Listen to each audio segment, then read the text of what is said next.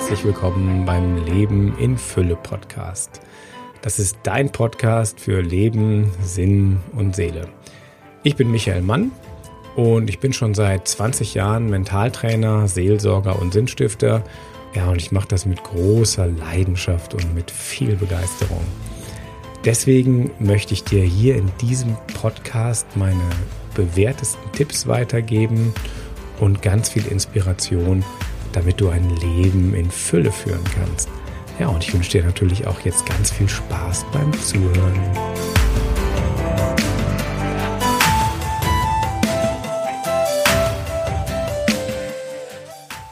Ja, hallo, herzlich willkommen beim Leben in Fülle Podcast. Heute zum Thema Vater. Heute ist ja Vatertag und deswegen ist das Vatertag-Special heute auch draußen aufgenommen. Ich bin ja bei wunderschönem Wetter draußen in freier Natur. Vielleicht hört ihr ein paar Vögel oder auch ein paar Väter im Hintergrund. Naja, also wir alle, wir gehen jetzt direkt in Medias Res zum Vater. Wir alle haben einen Vater. Und vielleicht ist der ein oder andere von euch sogar ein Vater. Und deswegen ist ein gesunder Blick auf den Vater auch unheimlich wichtig, um ein Leben in Fülle zu führen. Das mit dem Vater ist ja auf den ersten Blick so ein bisschen ambivalent. Weil einerseits haben wir natürlich unserem Vater unendlich viel zu verdanken. Wenn ihr mal Revue passieren lasst, was er euch alles gegeben hat, wie viel Zeit, Geld, Ideen er für euch aufgeopfert hat, ist das wahnsinnig groß. Da fließt viel Segen, viel Gutes zum Vater. Auf der anderen Seite gibt es wahrscheinlich auch wenig Menschen, die euch so verletzt haben, die euch irgendwo tief, tief, tief getroffen haben, die zu einer Wunde geführt haben, wie das in der eigenen Familie sein kann und wie das der eigene Vater ist. Und darum geht es mir heute, um eine klare, gesunde, mentale Einstellung zum eigenen Vater. Weil wenn du die hast, wenn du verstanden hast, wie du diesen Zugang zum eigenen Vater kriegst, dann ist das eine unheimliche Kraftquelle, die dir im Leben hilft, weiterzugehen, mit Kraft nach vorne zu gehen. Also wie du deine eigenen Wurzeln entdecken kannst. Und das dem Thema widme ich mich heute in diesem Podcast zum Vatertag. Erst ein kleiner Exkurs, warum Vatertag eigentlich genau heute gefeiert wird. Weil heute ist ja das Fest Christi Himmelfahrt und Christi Himmelfahrt wird in der evangelischen und katholischen Kirche immer am 40. Tag, also genau 39 Tage nach Ostern gefeiert. Und wenn man das dann mal nachzählt, dann ist das jedes Jahr an einem Donnerstag. Ja, und was das bedeutet und wieso das am selben Tag ist, das möchte ich euch auch gerne erzählen. In der Bibel wird berichtet, dass Jesus drei Tage nach seinem Tod auferstanden ist. Und dann war er noch 40 Tage in verklärter Gestalt bei seinen Jüngern und ist dann eben laut Bibel aufgefahren. Und an diesem Tag sind die Jünger auf den Ölberg gegangen. Also die sind schon rausgegangen in die Natur, um sich dort vom Jesus zu verabschieden. Und dieses Fest Christi Himmelfahrt, das feiert man schon seit dem vierten Jahrhundert in Europa. Und es gab auch schon ganz, ganz früh so Flurprozessionen. Also man ist rausgegangen in die Natur, rausgegangen, hat, ähm, um eben diesem, diesem, dieses Fest zu feiern. Da kommen auch noch germanische Einflüsse rein, so ganz klar ist das nicht. Aber auf jeden Fall hat das dazu geführt, dass Leute rausgegangen sind in die Natur, um eben Christi Himmelfahrt zu feiern. Und dann gab es was dann immer passiert. Irgendeiner hat eine gute Idee und das entwickelt sich weiter und weiter und weiter. Und das ist dann zu Männerausflügen geworden. Und die sind dann schon im Mittelalter zu so Sauftouren ähm, geworden, die dann den religiösen Bezug nicht mehr so wirklich hatten. Vielleicht haben die das morgens noch erzählt, aber da hat sich eigentlich seit dem Mittelalter bis heute nicht mehr so viel verändert. Jetzt kommt aber noch der Vatertag dazu.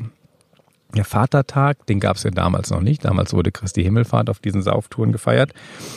Den hat die Amerikanerin Sonora Sommer dort begründet. Und zwar war das 1914. Das war kurz nach dem Muttertag. Und sie wollte ihrem Vater danken, weil ihr Vater hat sie und fünf weitere Geschwister als Witwe aufgezogen. Ja, und das ist eine unheimliche Leistung, dass ein Vater das schafft. Und ähm, vielleicht gibt es auch ganz viele Sachen, die dein Vater richtig gut gemacht hat. Und ähm, ja, frag dich mal, wie sieht das bei dir aus? Wofür kannst du danken? Aber wie gesagt, ähm, ich wollte jetzt nicht beim oberflächlichen Danken bleiben, sondern ich wollte wirklich mal mit euch in die Tiefe gehen, weil im wirklichen Leben ist das ja so mit dem eigenen Vater, das ist so eine Ambivalenz, so eine Mischung aus Leid und Freud. Und Robert Bly hat von den zwei Strömen des Vaters gesprochen. Also ein Strom, der ist da für das Lebenspendende, für die Motivation, für das Lob. Vielleicht hat er dir Fahrradfahren beigebracht.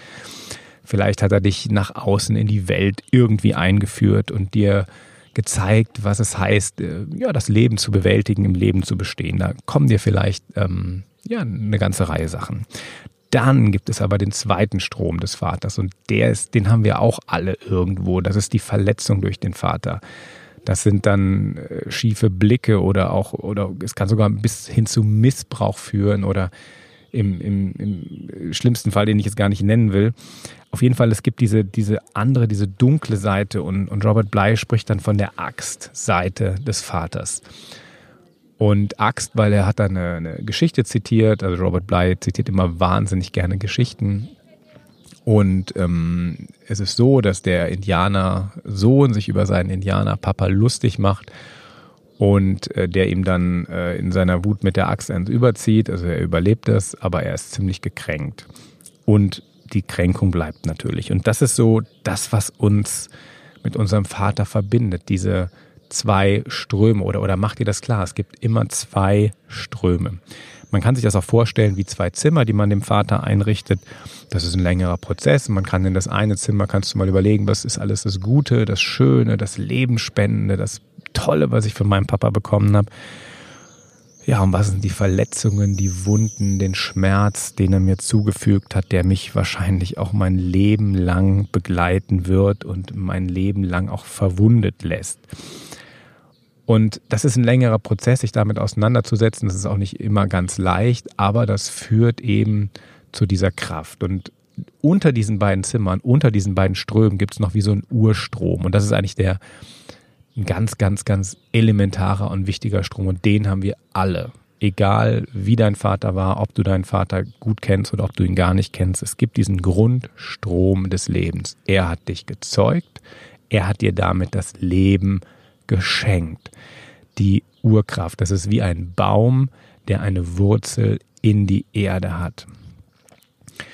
Und das ist so die, die Grundidee, dass du dich mit dieser Wurzel verbindest, weil da kommt Leben her, da kommt Kraft her. Und vielen von uns, wenn wir den Vater ablehnen, was ja auch immer berechtigt ist, weil immer auch eine Verletzung passiert ist, dann schneiden wir uns auch immer ein Stück von dieser eigenen Wurzel ab. Und Deswegen möchte ich das aufschlüsseln in diese zwei Ströme plus den Strom, der da drunter liegt. Weil wenn wir uns alles abschneiden, dann schneiden wir uns unsere eigene Lebenskraft ab. Und das wäre schade. Das ist nicht Leben in Fülle.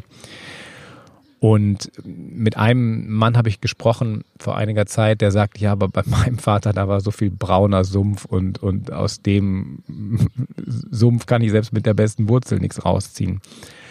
Und es gibt ein schönes Bild in, in Indien, das sagt, das spricht vom Lotus.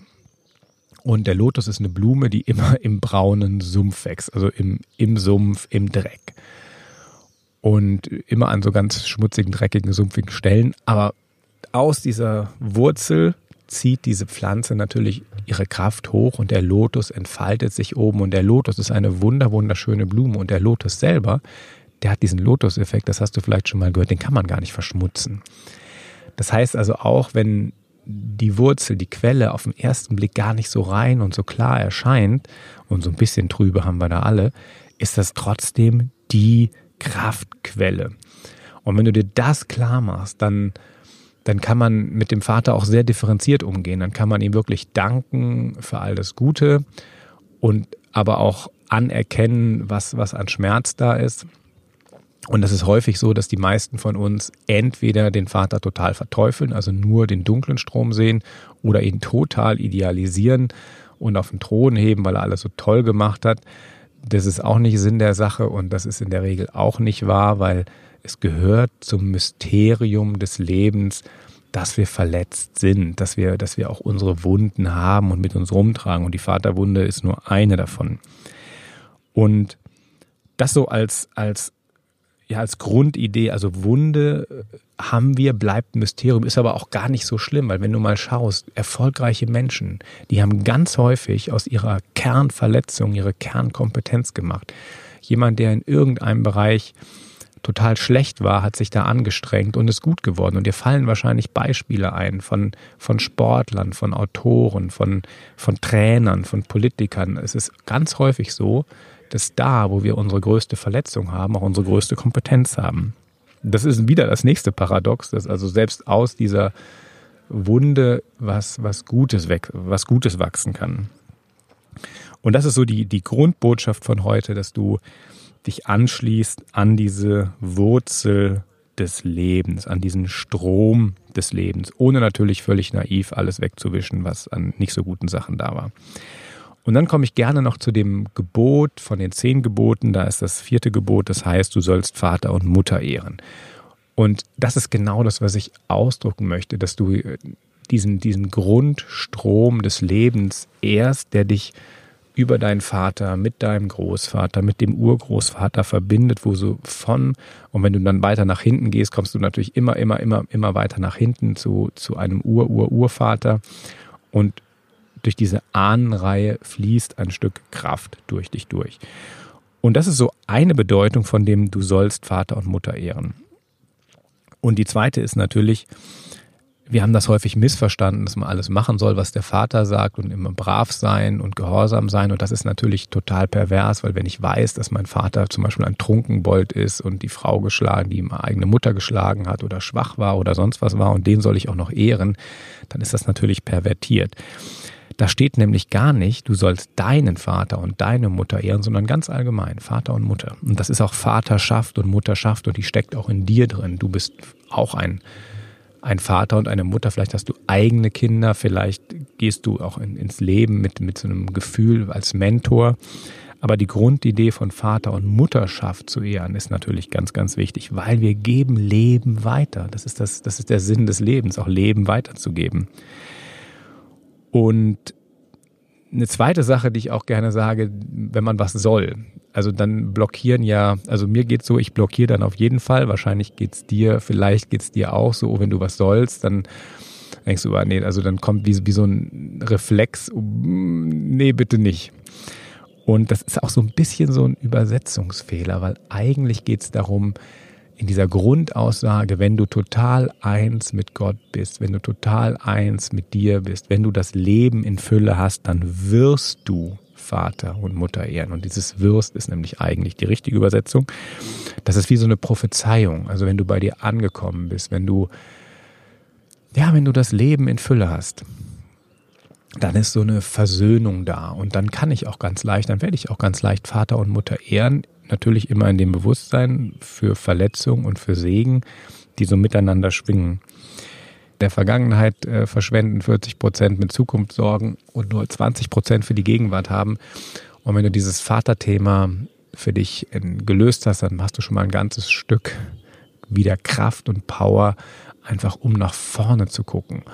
Weil nichts ist so schlimm, wie wenn wir das Gedankenkarussell fahren und jedes Mal, wenn wir unseren Vater sehen und der irgendwie äh, eine Verletzung in uns triggert, dass wir dann immer wieder in so ein Loch reinfallen. Also ich hoffe, dass dieser kurze Impuls ähm, hilft dir, dieses wunderbare Leben in Fülle begeistert zu genießen. Ich wünsche dir alles Gute, dein Michael Mann.